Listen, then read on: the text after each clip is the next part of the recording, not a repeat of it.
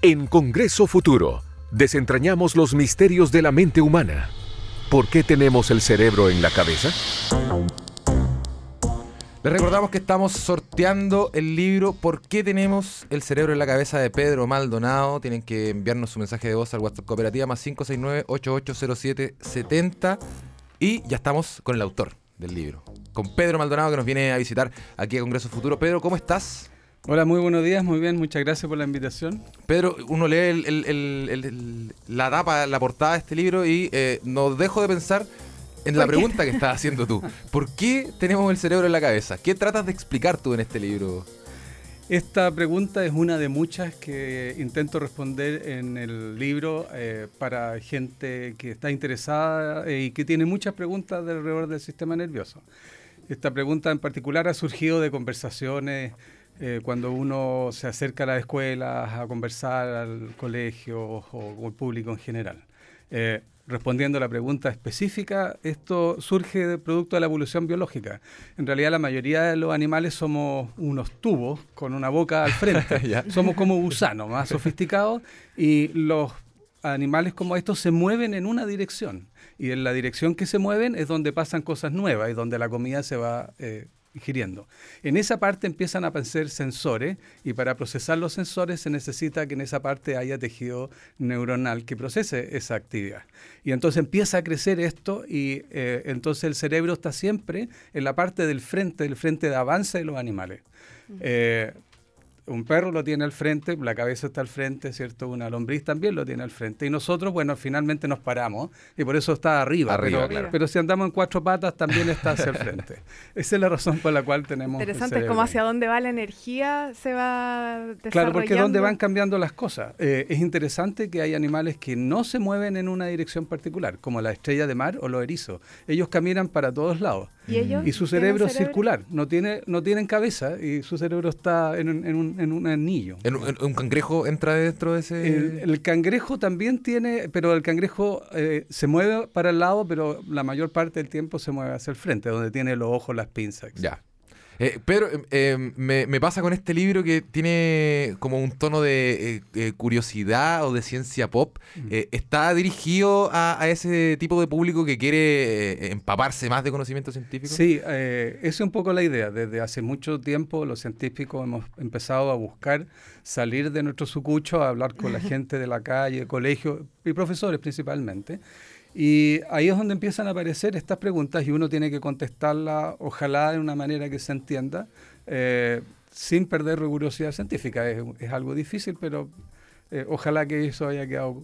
Es, en- en es el complejo libro. porque tú eres biólogo, director del Departamento de Neurociencia de la Universidad de Chile y además doctor en Fisiología de la Universidad de Pensilvania. Eh, parece un currículum como muy, muy encima. ¿Cómo, ¿Cómo poder traducir, entre comillas, todos esos conocimientos acá? ¿Cuánto te demoraste, por ejemplo, en escribir el libro? El libro lo escribí eh, bastante rápido, casi un semestre diría yo, y eso fue porque tuve la oportunidad de alejarme un rato del laboratorio. Y eh, lo que hice fue eh, tomar todas las charlas que yo había dado en distintos Ya. lugares y hablárselas al computador. El computador, ¿cierto? Ahora traduce Ah, lo hiciste con dictado. Claro. Mira, qué ¡Ay, qué espectacular. suerte!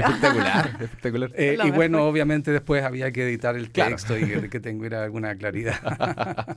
No, pero bueno habla- porque en el fondo, claro, es una traducción eh, de todo lo que tú has estudiado y Mm. les has contado ya a la gente. O sea, también está probado eh, en términos narrativos, por así decirlo, de que se entiende, de que son clases.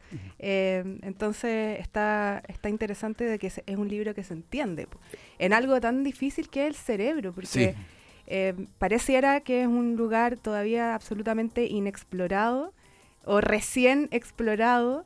¿Qué es lo que se sabe y qué es lo que no se sabe del, del cerebro hoy en día? Bueno, yo creo que eh, se sabe menos que más. Eh, la- las estimaciones en número de la, de la gente o del grupo de científicos que quizás no sabemos más del 5%, porque es quizás la Ah, cosa más complicada, más compleja que conocemos del universo. Está hecho de miles de millones de células que conversan entre sí, lenguaje que no entendemos completamente. Eh, está hecho de una manera que tampoco nos dice mucho cómo funciona. Uno abre un cerebro y, y ve una jalea, pero no, Claro. no, no nos da luces acerca de qué es lo que hace. Pero Además que sabemos, difícil sí, sabemos que es el asiento de todo lo que hacemos, lo que vemos, lo que escuchamos, nuestras ideas políticas quizás, nuestras creencias, eh, el amor que sentimos, eh, todo eso El surge de la actividad, también. El subconsciente, el consciente. Eh, eh, eh, hay hay muchas muchas muchos- muchas aristas, muchas etapas que tiene el cerebro. Como decía Maca, eh, es una, un, un área media inexplorada, pero se ha logrado un poco eh, eh, marcar esa diferencia entre lo que tiene que ver con pensamientos morales, pensamientos ideológicos, eh, versus eh, los, eh, las sensaciones, los, por ejemplo, lo que tocamos, lo que vemos, lo que sentimos. Sí. Los, los neurocientistas han estado por décadas tratando de mapear el cerebro para saber dónde está cada cosa. Pero después de muchos años de esfuerzo nos hemos dado cuenta que no funciona así. En el cerebro las cosas no están en un lugar, Ya. sino que el cerebro funciona como una internet, como una especie de sociedad de personas. Las cosas no están en un lugar. Es una red. ca- es una red. Muchas partes del cerebro contribuyen para que logremos hacer todas estas cosas distintas. Entonces, si bien hay pedazos del cerebro que eh, uno encuentra que tiene más actividad con respecto a una conducta, en realidad esa misma parte también contribuye a otras conductas eh, y todas las conductas requieren la activación de muchas partes dispersas en el cerebro. Entonces, es un colectivo y como colectivo es mucho más difícil entonces encontrar quién es responsable de qué. Claro, ¿qué reacciona a qué? También tiene que también tiene que ver con lo que hablábamos Sí. antes, como que el cerebro también colabora entre, o sea, es, es un eh, órgano colaborativo. Absolutamente, y esto requiere eh, que estas miles de millones de neuronas eh, se pongan de acuerdo de una manera que todavía no entendemos, pero, pero claramente creo que podemos descartar que las cosas están guardadas o se activan por un pedazo del cerebro. Eh, Pedro, en ese sentido, eh, ¿cuáles son los estudios o cuál es la tendencia que se está estudiando hoy en día eh, eh, respecto del cerebro? ¿Qué es lo que está, cuál es la pregunta que está, entre comillas, volviendo loco a los científicos que estudian el cerebro hoy en día? Más bueno, loco. cada científico loco tiene su propia pregunta, Eh, pero la pregunta de la memoria, eh, ¿qué es Ya. la memoria? ¿Cómo funciona? ¿Qué es la conciencia? De qué pasa cuando el cerebro se echa a perder, cosa que sabemos bastante poco y la medicina en el área del cerebro está todavía muy al debe. Mm. Entonces, eh, ¿qué pasa eh, con el cerebro y la educación? Pasamos nuestros años aprendiendo, eso lo hace el cerebro, ¿cómo hacemos una mejor estrategia educativa? Entonces, el cerebro tiene todas estas, to- todas estas preguntas que son trascendentes para la, para la sociedad. Hoy en día las preguntas de moda tienen que ver con la tecnología, qué pasa con la inteligencia artificial. eh, y, y finalmente la pregunta quizás más importante, ¿quién soy yo? Eh, Y yo soy yo porque mi cerebro es de cierta manera. Entonces uno, Claro. en, en la búsqueda de la esencia del ser humano, en gran parte creo yo, tiene que ver con entender nuestro cerebro. ¿Y la inteligencia artificial cuánto les los ha ayudado a, a- tratar de resolver esas preguntas? La verdad? Eh, no, todavía nada. La Ya. inteligencia artificial es tremendamente poderosa hoy, pero la verdad es que usa una manera muy increíblemente sencilla de las cosas que hace el cerebro. Es decir, el cerebro hace todavía cosas muchísimo más complejas, pero no la estamos usando todavía para inteligencia artificial, estamos usando algo muy sencillo y aún, y aún así es bastante poderoso.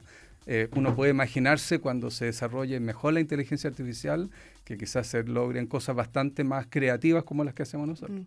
O sea, pa- pareciera como, ¿cuál es la gran diferencia hoy en día o, qué- o qué podríamos, los que somos humanistas, eh, defender eh, respecto al, al- al cerebro humano eh, a diferencia de la inteligencia artificial? O sea, ¿qué es lo que pareciera que no vamos a llegar ahí todavía? Hay algunas cosas que yo creo que va a ser muy difícil llegar. Eh, yo creo que va a ser posible eh, que se generen máquinas de inteligencia artificial que sean capaces de hacer cosas muy sofisticadas como el cerebro humano.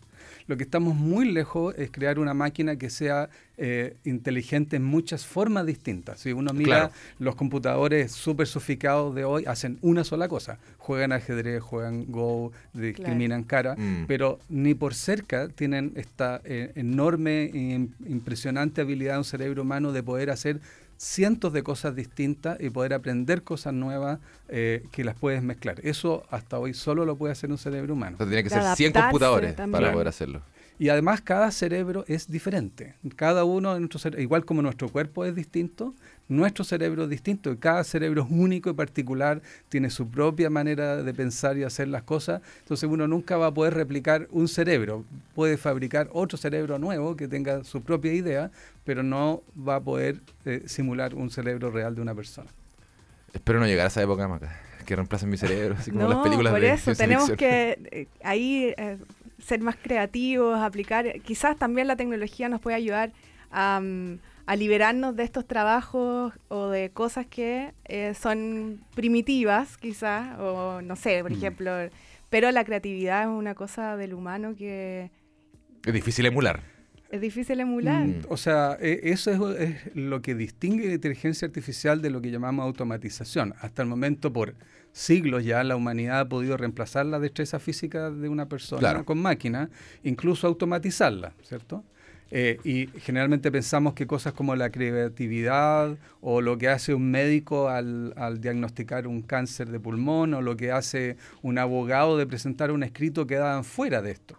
Pero hoy las Pero máquinas no. lo hacen. ¿ya? Eh, y por lo tanto, eh, cada vez más pueden hacer eh, estos trabajos creativos. Eso quizás deberíamos tomarlo como una ventaja, porque eso implica que entonces nosotros podemos usar nuestro cerebro para hacer cosas aún más creativas. Genial. Pedro Maldonado, biólogo director del Departamento de Neurociencia de la Universidad de Chile, doctor en Fisiología de la Universidad de Pensilvania y escritor del libro ¿Por qué tenemos el cerebro en la cabeza? que ustedes se pueden ganar aquí en Congreso Futuro enviando su mensaje de voz al WhatsApp Cooperativa. Pedro, te agradecemos muchísimo la conversación y esperemos que eh, tenerte pronto para resolver más preguntas del cerebro porque la verdad es que a mí hay cosas que no me dejan dormir. De verdad. Bueno, muchísimas gracias y espero que disfruten el libro. Pedro, muchas gracias, que esté muy bien. Muy bien. Chao. Chao. Una ventana con vista al mañana. Congreso Futuro en Cooperativa.